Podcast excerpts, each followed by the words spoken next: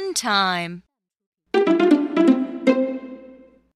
Ted met Peg. Peg fed the pet.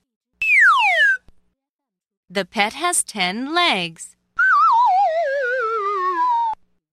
Now you do the echo. Ted met Peg. Ted met Peg. Peg fed the pet. Peg fed the pet. The pet has ten legs. The pet